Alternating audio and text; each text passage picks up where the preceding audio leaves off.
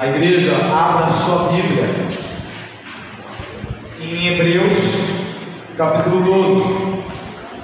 O texto que nós exporemos hoje é do versículo 5 até o versículo 11. Hebreus 12, do versículo 5 ao versículo 11.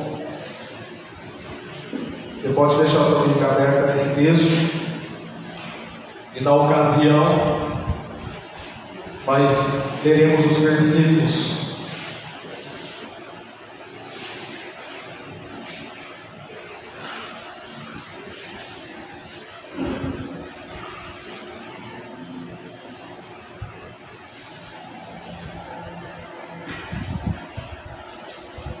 Ok. Quem é de vocês aqui tem andado esquecido ultimamente? Tem tido algumas dificuldades de memória. Nossa, pelo jeito são bastante, né? Agora levanta a mão então. Quem tem andado esquecido ultimamente? Levanta a mão. Esses e mais aqueles que esqueceram de levantar a mão ainda nós temos. Aquelas cenas mais ou menos assim, você vai procurar um controle da televisão que sabe onde está. De repente você abre a geladeira para beber uma água, lá está o controle da televisão mas a água não está lá. Se você vai até o seu escritório, você deixou a garrafinha da água em cima da mesa. Ocasiões como essas são normais, geralmente acontecer conforme a idade vai avançando. Isso faz parte. Não que as pessoas mais velhas sejam necessariamente esquecidas. Porém, geralmente socorre. Muito embora nós tenhamos visto nos últimos dias que o esquecimento ou a dificuldade de memória tem sido uma prática muito comum também entre os jovens. Uma reportagem feita na Super Abril, o qual leva ao tema com a seguinte pergunta: Gente jovem com problema de memória, é para se preocupar? No desenvolvimento do artigo, logo na introdução, eles escrevem assim: se você pensa que só os mais velhos se queixam da perda ou da dificuldade de memória, está muito enganado. Jovens na faixa dos 30 a 35 anos estão cada vez mais preocupados com esquecimentos.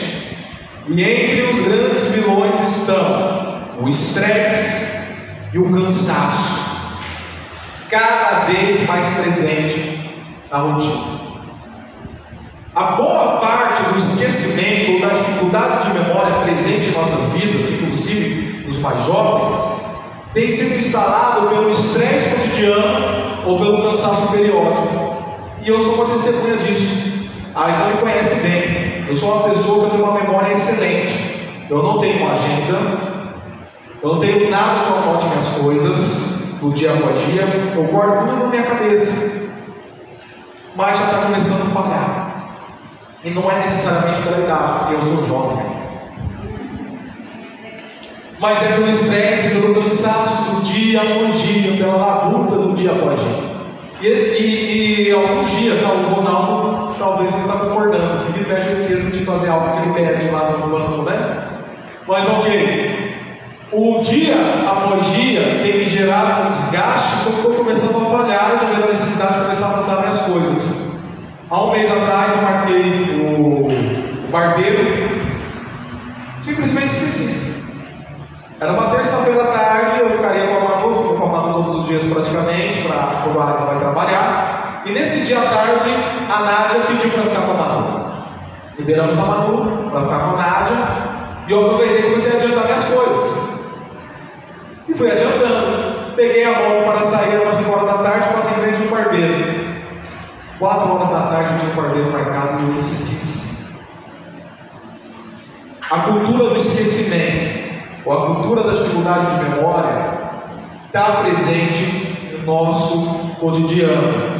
E muito disso é devido ao estresse e ao cansaço que nós temos vivido. Não diferente é o que nós vemos no livro de Hebreus. Os leitores do livro de Hebreus estavam passando por um período de estresse e de cansaço. estressados. Imagine, estava tudo bem no cristianismo deles, quando de repente o louco do Nero resolve persegui-los. Ele coloca o fogo em Roma e como os cristãos, e coloca todo o exército romano junto com o império atrás deles. Suas casas começam a ser saqueadas, eles começam a ser lançados à prisão, serem espancados até mortos. Isso estava trazendo estresse e o cansaço sobre eles. De tamanho tal, conforme eu já falei, eles estavam querendo abandonar o cristianismo e voltar para o judaísmo. Eles estavam se olvidando, se esquecendo da palavra de ânimo do Senhor e de toda a revelação progressiva do Antigo Testamento que foi consumada em Cristo Jesus. É por isso que o autor de Hebreus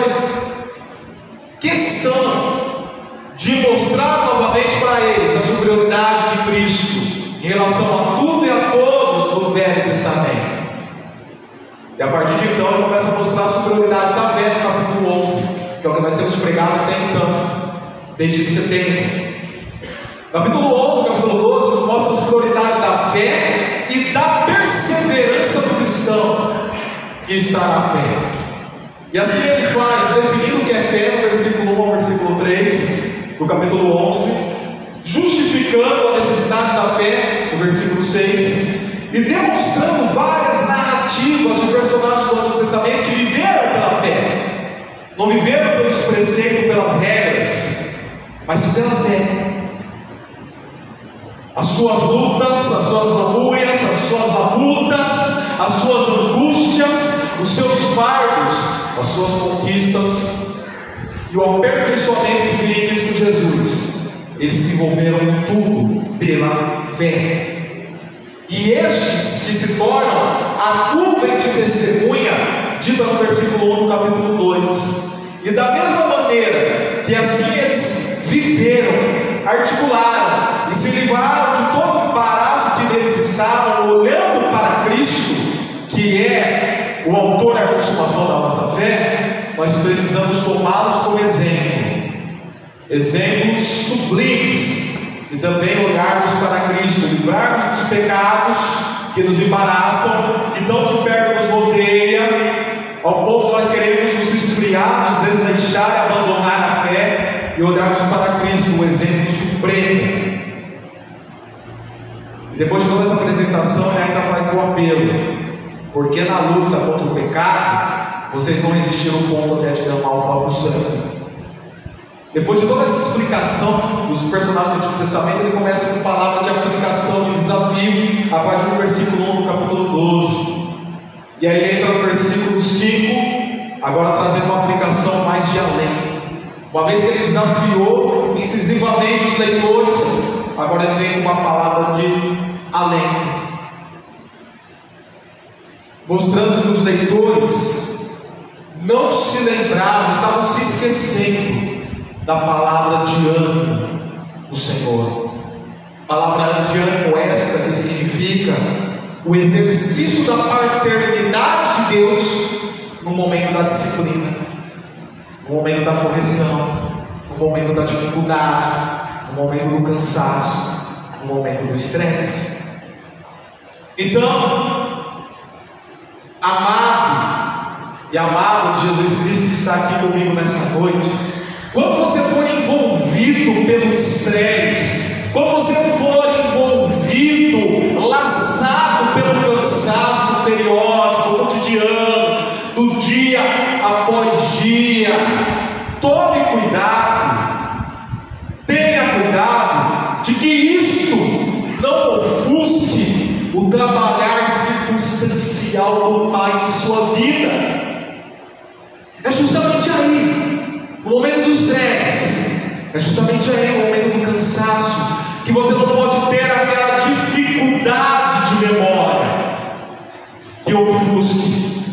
trabalhar circunstancial de Deus para você. E é isso que eu quero que você compreenda nessa noite. E eu quero que você compreenda isso claramente em quatro formas. A primeira forma é da afeição. Nós vamos ver isso tudo no texto bíblico. segunda forma é da filiação. Terceira forma é da sujeição. E a quarta forma é da formação. Mas ao invés de falar de formas, eu quero falar de elos.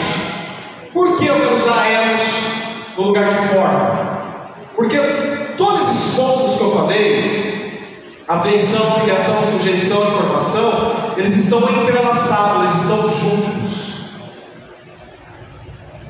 Logo, quando trabalhar circunstancial no Pai estiver ocorrendo na sua vida, naquele momento de cansaço, de dificuldade e de estresse, você precisa olhar claramente neste tempo, neste momento, com esse cordão de quatro dobras, entrelaçado, olhar o momento com afeição, olhar o momento como filho na filiação, olhar o momento debaixo da autoridade do Senhor, na sujeição, olhar o momento como um momento de formação espiritual do seu caráter cristão. Vamos falar do primeiro elo? Primeiro elo está no versículo 5 ao versículo 6, o qual diz, conforme já afirmado, vocês se esqueceram da palavra de ânimo. Vocês esqueceram. Quantos, com, com, com quantos já ocorreu isso? No dia após dia, quando está envolvido naquela tribulação, se esquece da palavra de ânimo das Escrituras na sua vida. Inclusive o pastor Miquel pregou algo parecido semana passada, algo nessa perspectiva.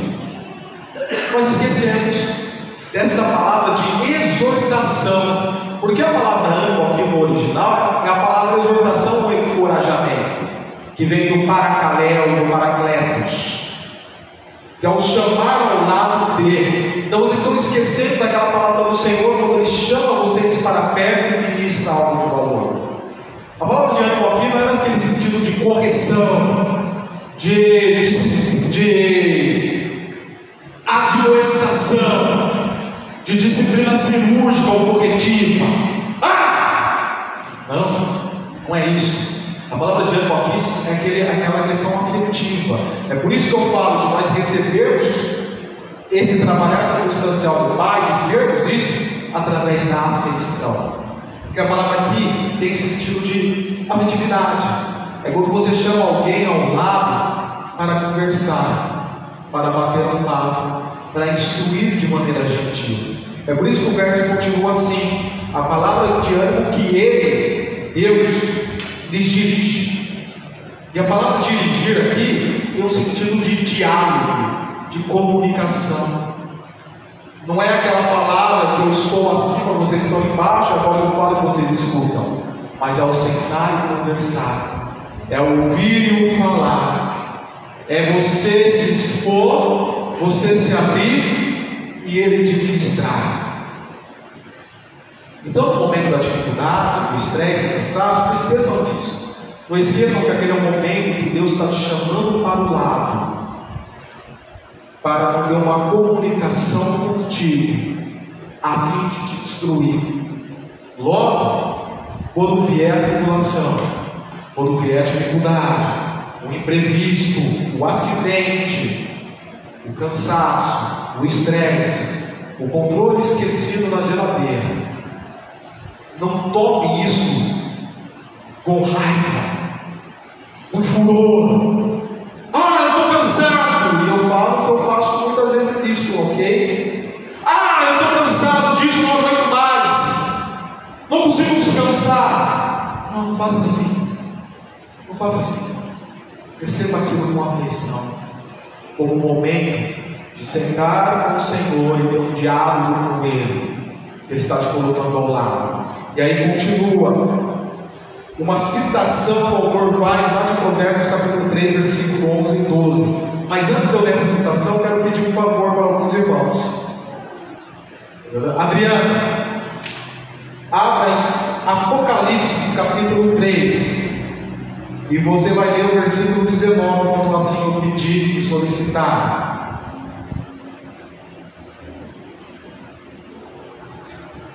Walter, abra sua Bíblia em Jó, capítulo 5, versículo 17. E no momento oportuno de você ler esse versículo.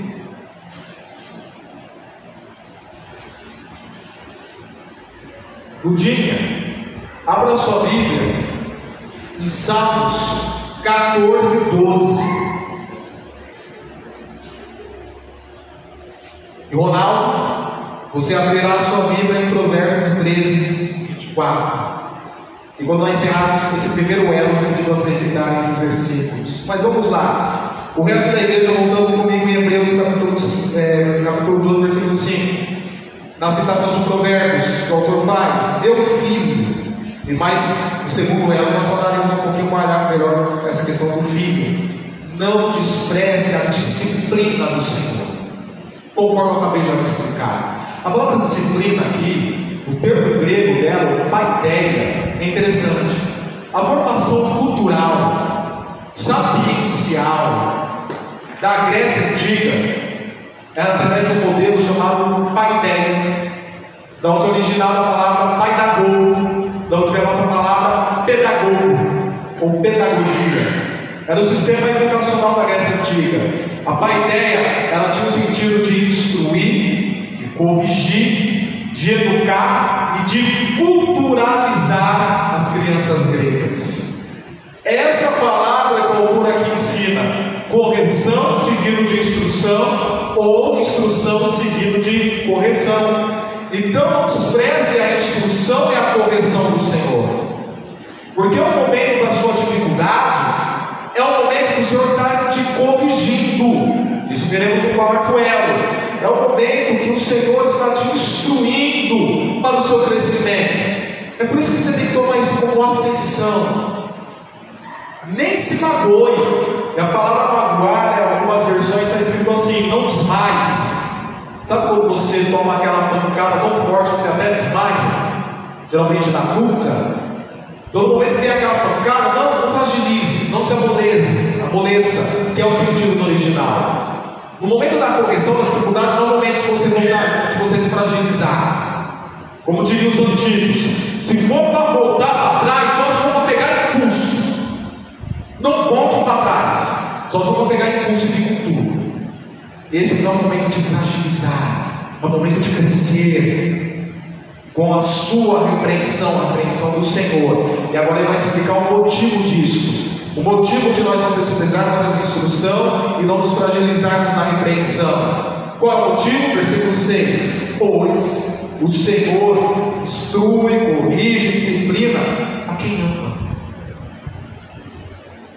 E castiga. Em algumas versões está escrito açoita, que era um costume cultural, mas aqui não é no sentido literal, porque ser açoitado literalmente por Deus deve doer bastante, né? E castiga todo aquele a quem aceita ou acolhe como filho. E a palavra aqui, mais uma vez, tem o sentido de receber ao lado, a quem é, recebe do seu lado como filho. Que são aqueles que creem no Senhor. João 12 nos diz isso, que nós ganhamos o direito de sermos chamados filhos de Deus, aqueles a quem creu em Cristo Jesus. E aí o Senhor te aceitando como filho, Ele ministra essas bênçãos da instrução, da correção, da repreensão em sua vida, porque Ele te ama. Eu vejo a Manuela, eu amo a Manuela. Eu, e por amar a Manuela, eu não quero que ela se torne uma má elementa na sociedade, para ser desprezada, para ser presa, para ser afastada das pessoas. Então, por isso, desde já que eu a repreendo, eu corrijo, eu ensino. Hoje no mercado ela foi colocar a mãozinha onde não deveria. Eu falei nesse tom de voz, Manuela, não. Ela olhou assim para mim, ela estava no carrinho do mercado, olhou para mim e disse, ela passou a mãozinha. Porque já foi corrigido em casa, pelo fato de eu amá-la. Eu quero que ela se torne uma boa pessoa. Hoje, no momento da correção, inclusive ontem eu mexi em algo, falei, não saiu com ela, porque eu tinha falado duas vezes, não, calma, falei terceiro. Ela chorou sentida. Naquele momento ela, ela vai receber aquilo com desdém. Posteriormente, ela vai entender o quanto aquilo foi benéfico para ela. Nós que temos essa consciência de que a correção vem para o nosso crescimento, vem porque o Senhor nos ama.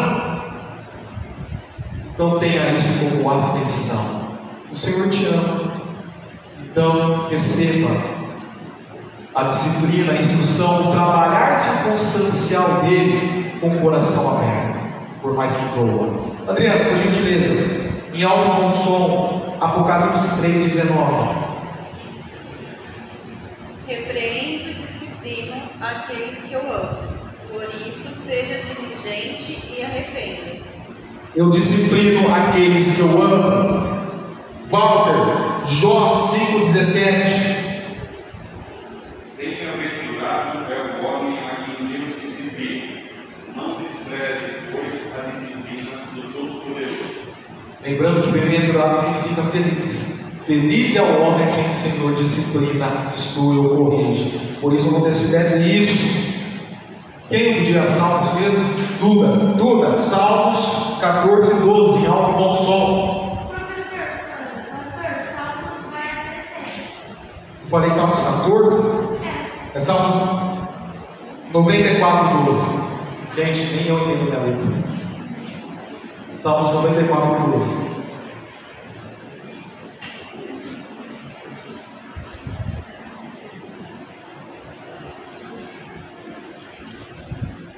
O Senhor Deus felizes são aqueles que tu ensinaste, aqueles a quem ensinais a sua lei. Felizes são aqueles a quem o Senhor ensina, conforme ratifica aquilo conforme o livro de Jó. E por fim, Provérbios 13, 24, Ronaldo. Quem se nega a castigar seu filho, não o ama. Quem o ama, não hesita em discipliná-lo.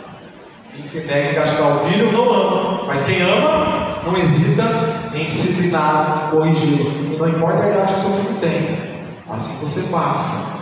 Então esse é o primeiro elo. No momento de trabalhar circunstancial do pai, veja isso claramente com afeição. Mas também veja isso claramente como filiação. Porque castigado é aquele que é filho. Então você tem que se colocar nessa posição. Nós às vezes vivemos a cultura do, da teologia do gato e não do cachorro. Você já ouviu a teologia do gato, a teologia do cachorro? A teologia do gato é o seguinte, do cachorro é o seguinte.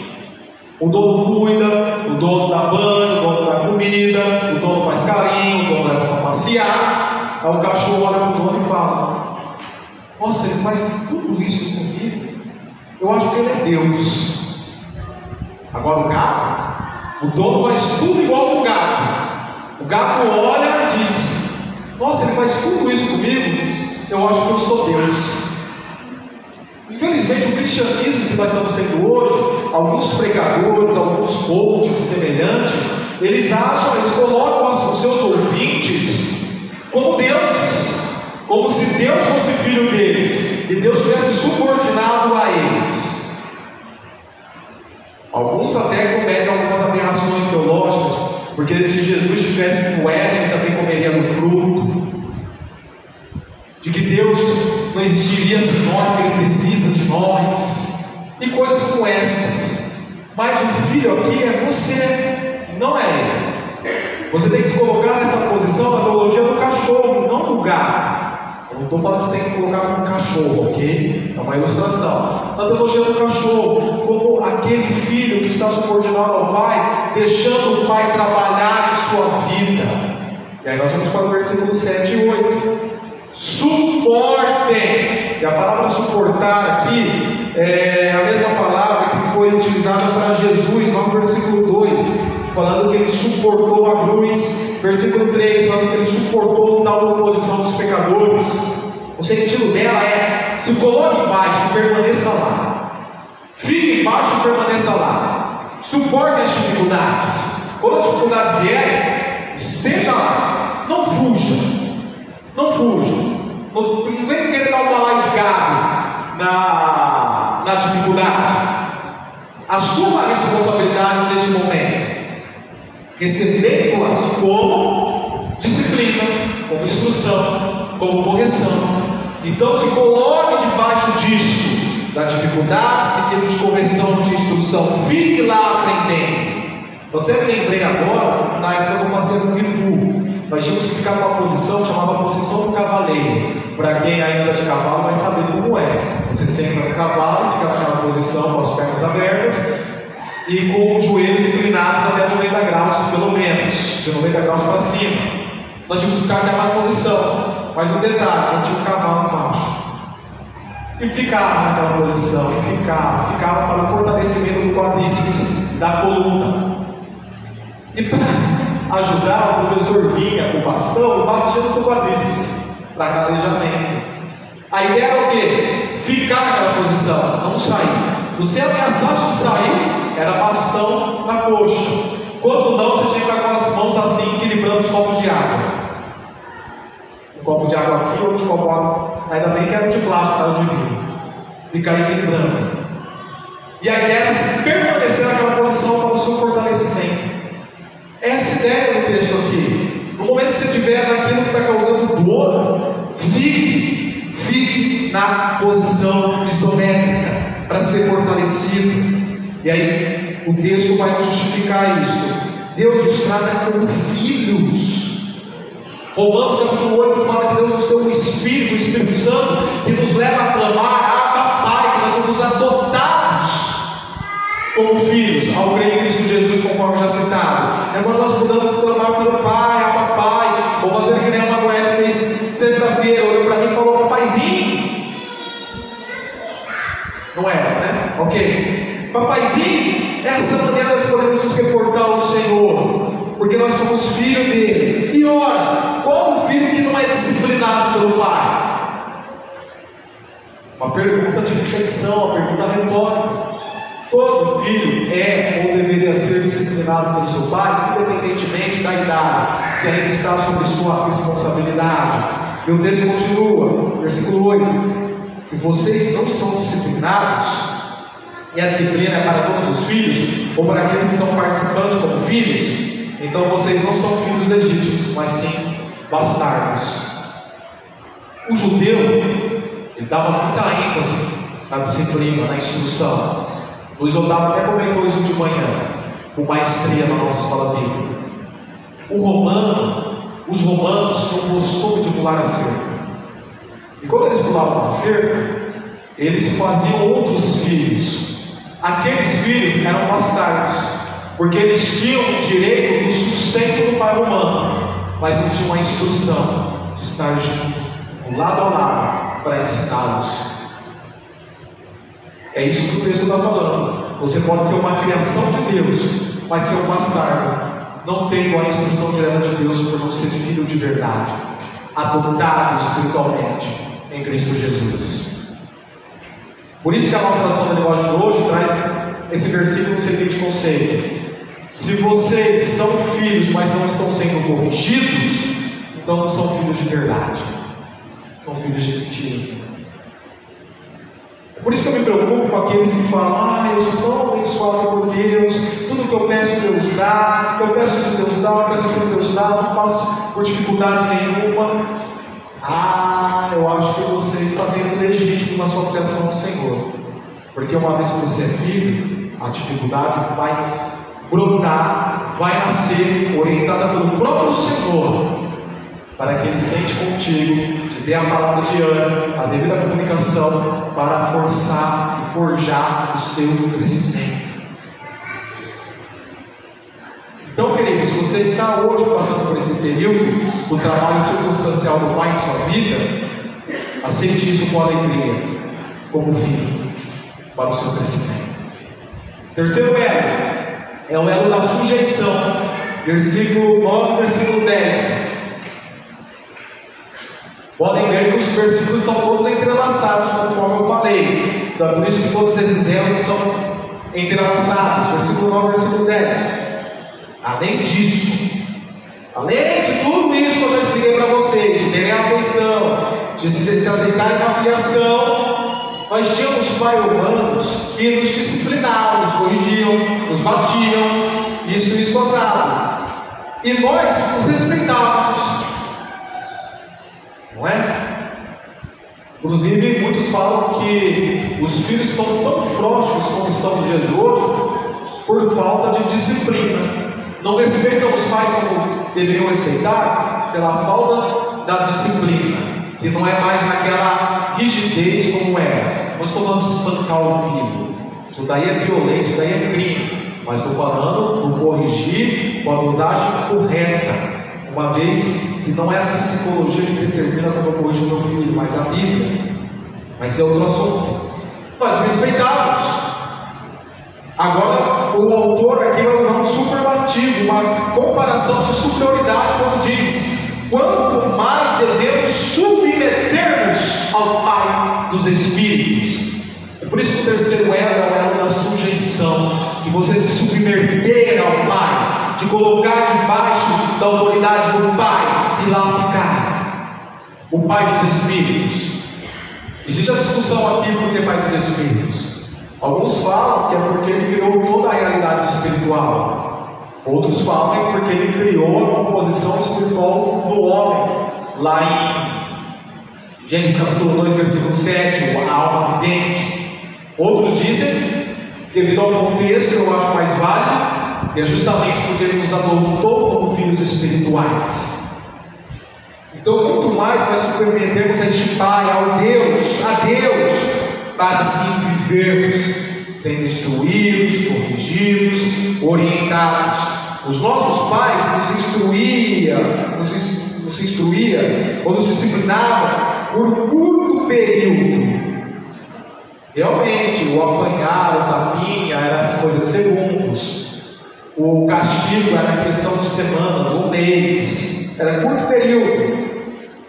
Segundo lhes parecia melhor. Mas Deus nos disciplina para o nosso bem, nos corrige, nos instrui, exerce o seu trabalho circunstancial naquele momento do cansaço do estresse para o seu bem, para o seu crescimento. Para que, agora ele vai explicar qual é a finalidade disso, para que participemos da sua santidade. É o que diz até o versículo de 14: Esforce para viver em paz com todos, para serem santos, porque sem santidade ninguém verá o Senhor. Qual é a maneira que eu compreendo Deus? Qual a maneira que eu vejo Deus? Qual é a maneira que eu poderei estar na eternidade vendo Deus? Pela santidade. E a santidade ela vem através da disciplina. Se você não recebe a disciplina como filho, sendo bastardo, isso quer dizer que você não está sendo aperfeiçoado na santidade para ver o Senhor na eternidade. Então, no momento do trabalhar circunstancial do Pai, fique em sujeição. Ele sabe que está fazendo muito melhor do que você sabe. Muito melhor. Eu estou com vários planos nos últimos tempos e sempre os coloco em oração ao Senhor, da minha família, da em particular, eu em particular, da família em si. Eu sempre coloco em oração ao Senhor, mas no final eu coloco a minha condição humana, aquele vínculo de intimidade para a qual a oração foi nos dada. No final eu coloco, mas Senhor, eu sei que o que o Senhor tem a fazer na minha vida é melhor do que eu penso que é. Então, por isso, cumpra-se a sua vontade. Foi o que Jesus Cristo fez. Jesus Cristo ele fez justamente isso lá no jardim do Getsemane, no Monte das Oliveiras. Era um momento de estresse, de cansaço, de tribulação. E ele, enquanto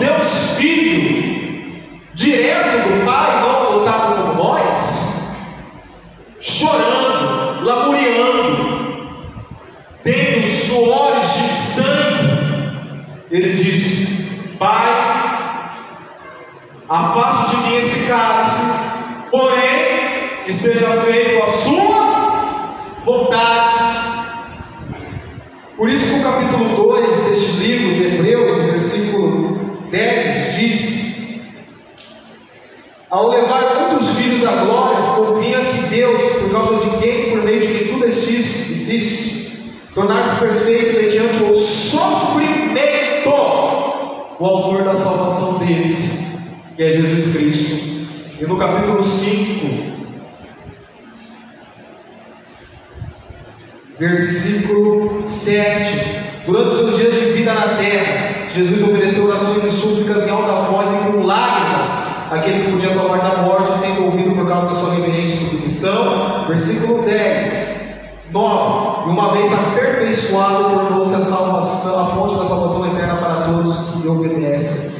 Ele, enquanto filho direto do Pai, Deus Filho, assim passou por esse trabalho circunstancial, a fim de, conquistar a salvação por nós, muito mais nós, enquanto filhos adotados, precisamos compreender que no momento do trabalho circunstancial de Deus em nossas vidas, nós precisamos nos sujeitar para crescer. E aí é onde, aí é onde entra o quarto elo, o elo da formação, versículo 10. Versículo 11: Nenhuma disciplina, instrução, correção parece ser motivo de alegria no momento. Não é, mas sim de tristeza. Embora eu tenha falado que vocês recebam isso com afeição, mas não parece motivo de alegria, porém é. Mais tarde, porém, produz fruto da justiça. Outras versões falam que nós recebemos o fruto da justiça e paz. A palavra justiça aqui tem o sentido de retidão. Então, o fruto de nós nos tornarmos mais retos e mais tranquilos, uma vez que nós já somos salvos, para aqueles que por ela foram exercitados. E a palavra exercitar aqui, ela tem o sentido de ginástica.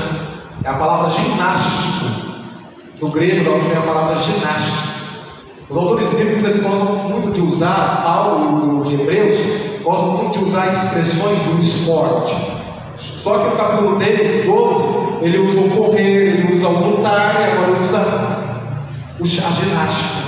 Porque justamente essa analogia com mundo dos esportes são perfeitas para clarear nossa mente.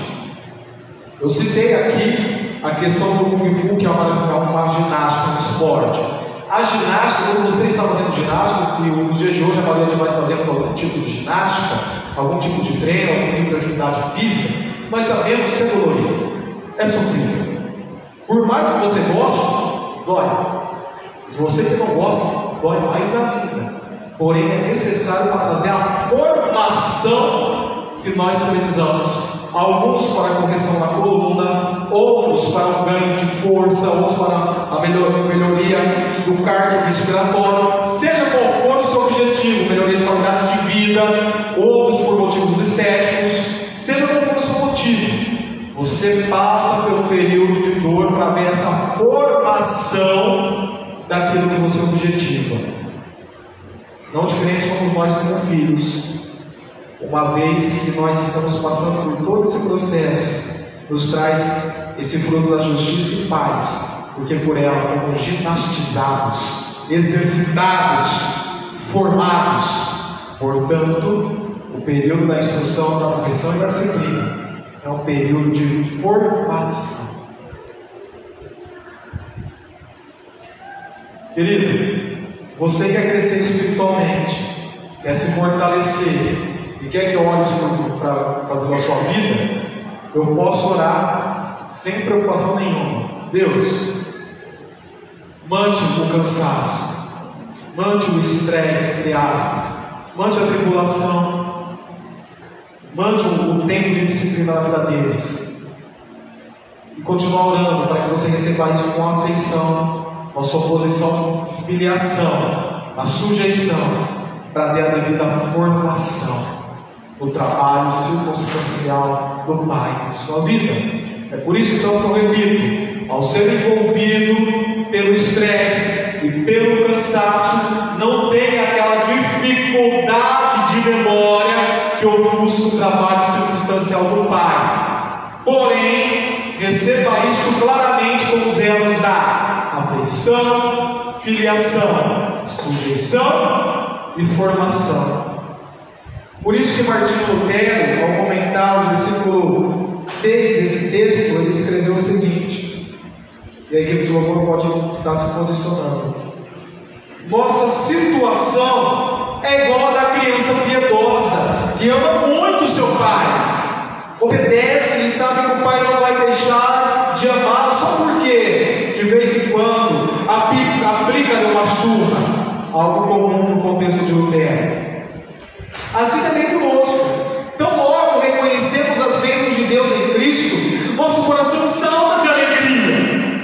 E quando Ele nos manda desgraça, tribulação e perigo, tratamos de render graças, dizendo: Deus seja louvado para sempre por castigar-me desse jeito. Antes, eu poderia, inclusive, ter pensado que Deus me havia abandonado por completo. Agora, porém, eu gosto dessa doença como se fosse saúde. E a dor ou a prisão, que onde ele ficou um bom tempo de sua vida, são para mim um salão de visita. Porque, sendo Deus tudo isso me é precioso e amável. Para encerrarmos, o trabalho circunstancial do Pai Velho em sua vida, que é a disciplina, é a correção, é a discussão, é o tempo de tribulação, o estresse e o cansaço, quando isso vier, querido, eu lhe convido que você retome a leitura desse texto, Hebreus 12, do 5 ao 11, lendo em espírito de oração, não lê o texto por ler o texto, mas lê em espírito de oração, falando para que Deus lembre você da mensagem que foi pregada hoje, com os elos que foram apresentados. Faça isso, em nome de Jesus. Vamos orar. Senhor,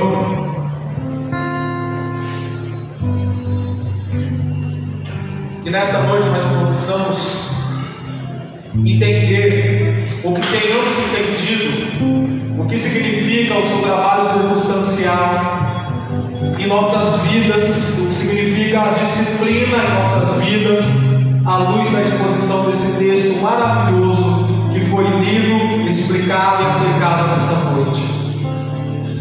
E que possamos pensar, refletir profundamente sobre esses erros que foram nos apresentados e como vivemos ante a tua face, ao ouvir a tua voz, ao desfrutar da sua paternidade, ao se submeter à sua face e ao se sentir, ao nos sentirmos sendo formados e edificados. E quando vier o problema, a tempestade, a dificuldade, possamos nos lançar aos teus pés, sem reservas, enxergando tudo claramente como deve ser enxergado, as verdades espirituais, para que possamos ser forjados em nosso caráter e fortalecidos no Senhor, na força do seu poder, em nome de Jesus. Inclusive, se alguém estiver passando por isso essa noite, que assim venha a ser ministrado e edificado, em nome de.